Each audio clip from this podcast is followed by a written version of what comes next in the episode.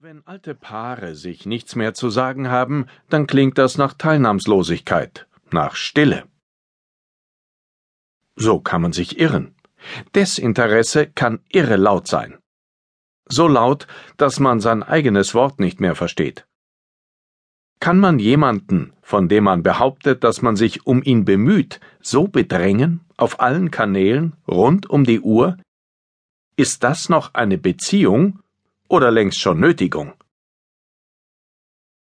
Und wie war das damals, als man sich noch füreinander interessierte? Die Leute lasen eine Zeitung und es gab einen Inseratenteil. Dort suchte man nach Angeboten oder sah sich nur ein wenig um, wie beim Schaufensterbummeln. Niemand musste stehen bleiben und gucken. Man hatte die Wahl. Diese alte Form von Werbung lässt sich mit dem Tanzcafé der 50er Jahre vergleichen. Dort ging man als junger Mensch am Samstagnachmittag hin, um andere nette junge Menschen kennenzulernen.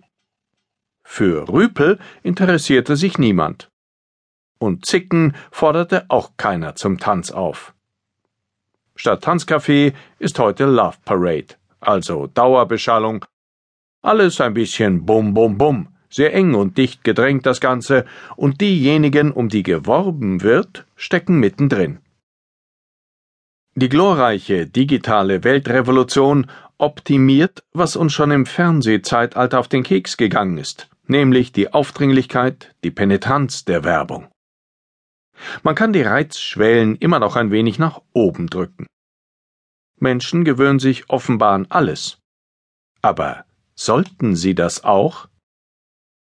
Täglich verplempern wir kostbare Lebenszeit mit dem Löschen ebenso dummer wie unverlangter Werbemails, Spams, die unser Postfach verstopfen. Für die meisten Internetnutzer machen diese Aufdringlichkeiten längst das Gros der Nachrichten aus, die sie täglich ganz persönlich erreichen. Wir klicken auf winzige Kästchen, damit diese verfluchten Werbefenster sich wieder schließen die uns den Blick auf das verstellen, was wir eigentlich sehen und lesen wollen. All das ist penetrant.